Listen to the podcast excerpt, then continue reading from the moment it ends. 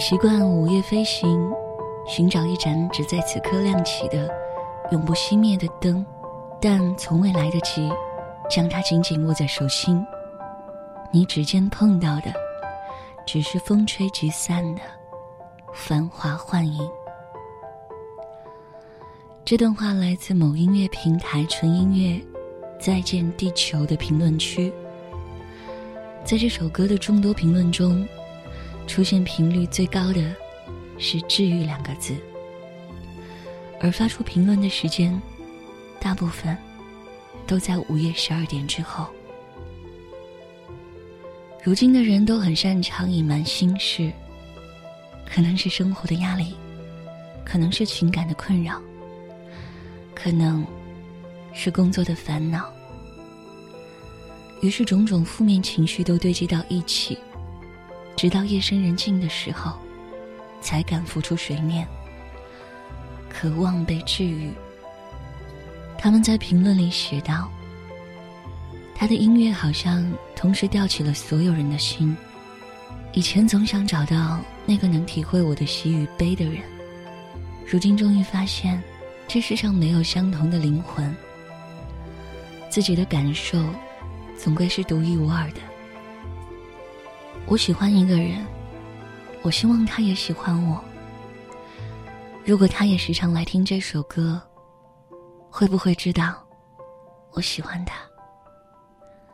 但他可能不会来看评论吧。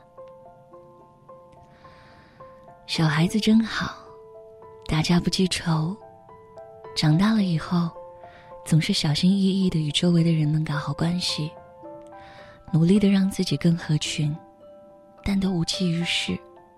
躺在床上的时候，感觉真的累了。而在歌手一栏，我们可以看到一个颇为有意思的名字。金鱼马戏团，央广的各位听众、网友，晚上好，我是徐曼。今天，就让我们走进金鱼马戏团，走进马戏团背后的独立音乐人李星宇的世界，聆听他的奋斗故事。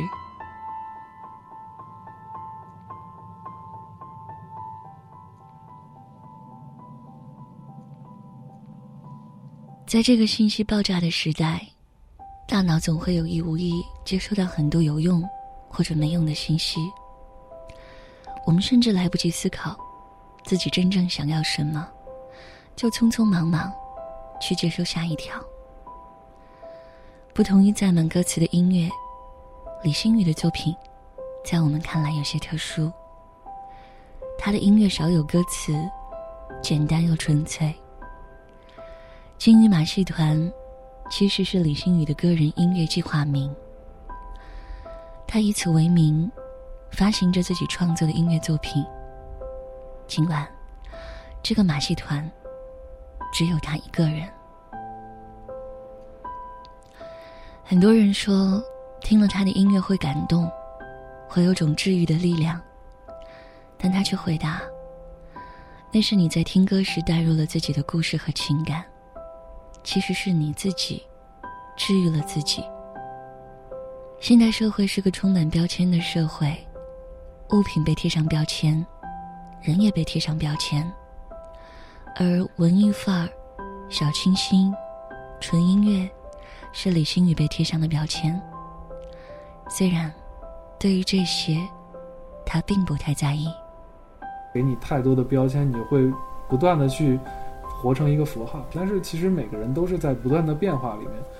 你把这个东西框住的话，你其实可能过一段时间你会觉得你其实很难受，就是慢慢你会发现你在扮演你自己。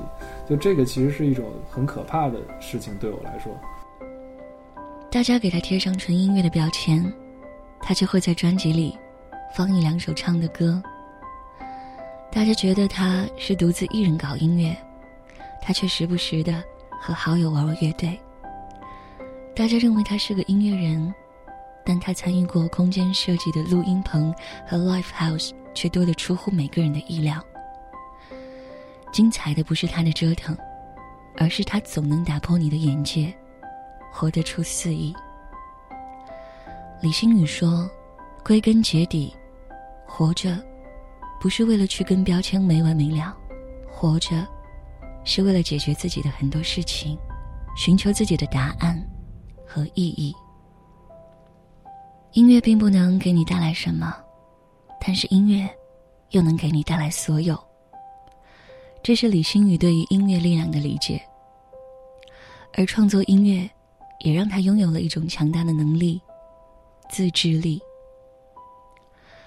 二零一四年秋，他发布了第一张个人专辑《金鱼马戏团 Volume One》。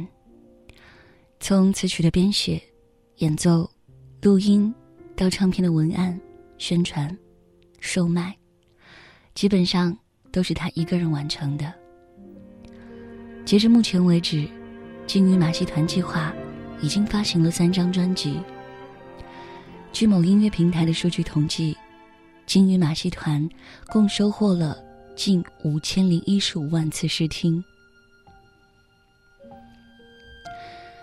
仅凭一己之力，就这个句式足以让普通人仰视。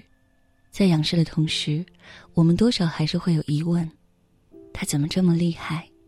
他自己一个人究竟是怎么做到的？也会在心底揣测。我们怎样做，才能变成他那样的人？对此，马戏团团长兼团员李星宇回答：“把这些东西一个人完成，一个人完成就是一件很辛苦的事情，因为你需要比较强的一种自制力，你每天需要完成很多工作，你这样专辑你才有一个就是截止日期，你要把它做出来嘛。你有了约束力以后，你才有行动力。”就是它是一个前提，就是你你如果自己就放任自己懒散啊或者什么的，你其实行动力就会变得很差。就是你当你有了自制力，你有了克制的时候，你其实做任何事情的时候，你你就会很有动力，因为你你有很就是你可以规划你的时间，你可以相当于掌控你的行为了。本应该专心准备考试，却忍不住打开了游戏；本应该认真听讲的时候。却控制不住刷一节课的微博。本来要动笔写文章，却又点开了电视剧。自制力也许不会在短期内拉开人与人的差距，但是日积月累，别人都已走远，只剩你自己还在原地踽踽独行。我会觉得时间就是浪费不起，因为。感觉从三十岁之后的时候，就会发现，生命真的是在倒数的这个过程里面。然后这个也让我觉得有焦虑和紧迫嘛，所以我会就是尽量的去抓紧时间去做你真正想做的那些事儿。在李星宇的大学同班同学三十个人里，如今只剩下他一个人在做和音乐创作相关的工作。不过即便如此，李星宇。也没有一丝一毫想要放弃的念头，或者说，他的字典里就没有“放弃”二字。放弃好像还真真没有，是没有把这个当做一种职业。创作对我来说是一种生活习惯。总有人把这些东西拔高到一种，把这个东西弄成一种很高尚的东西，它其实没有很高尚。动画电影《猫的报恩》中。有一句令人印象深刻的台词：“我始终相信，在这个世界上，一定有另一个自己，在做着我不敢做的事，在过着我想过的生活。而在大多数人心中，李星宇就是这样的存在，是另一个自己。”二零一六年，他用自己多年来收集起来的声响，建立起一座声音博物馆。命名为五十二赫兹声音馆。之后，他做了一个大胆的决定，去亚马逊寻找声音。揣着众筹来的三十万元，一头扎进了亚马逊雨林，一待就是半个月。亚马逊雨林被称为世界上最危险的地方之一，在那里，他和鳄鱼为邻。与美洲豹擦肩，也采集到了切叶蚁稀稀疏疏走动的声音。树懒求偶的口哨声，土著们围着篝火尽情放歌的声音。李星宇说：“年轻人就是拥有无限的勇气，他们可以做自己想做的事情。”我想去辞职考研，你觉得这样做合适吗？我想成为一名设计师，但是毫无基础，现在学。还来得及吗？我想做音乐，能养活自己吗？诸如此类的问题，几乎每天都会有人在微博上问李星宇。他的回答真诚而又笃定。人总会强调后悔这这这个词，我是特别。就是不不去思考这件事儿的，就是你做什么事情都是一种选择，你想做什么就做什么，我觉得是特别酷的一件事儿。思前顾后的去去做这些事情，你反而不一定能能做得好。很多时候，眼界越开阔，越会感到自身的匮乏。在和其他国家音乐人、艺术家交流的过程时，他经常会被问到：“什么是中国音乐？”究竟什么是中国音乐呢？他反复问自己，但却怎么也回答不上来。于是，今年七月，李星宇用了四十五天的时间，来了一场说走就走的寻声之旅。这一次的目的地是新疆。他说：“此次西游之行，希望用声音和音乐的方式，重新探索和发掘中国悠久的历史文明。”和自然风光，记录下独一无二的新疆之音。然后这一路上发现，就是这个地方的音乐，确实你在现在的这些民歌里面、民间音乐里能发现很多跟我们的传统音乐有很大关系的，就是关联关联性。你可以发现特别有意思，比如说他们的那个吹打，就是相当于鼓吹乐。唢呐和鼓的那个那格拉鼓的合奏，就特别像我们东北那个秧歌。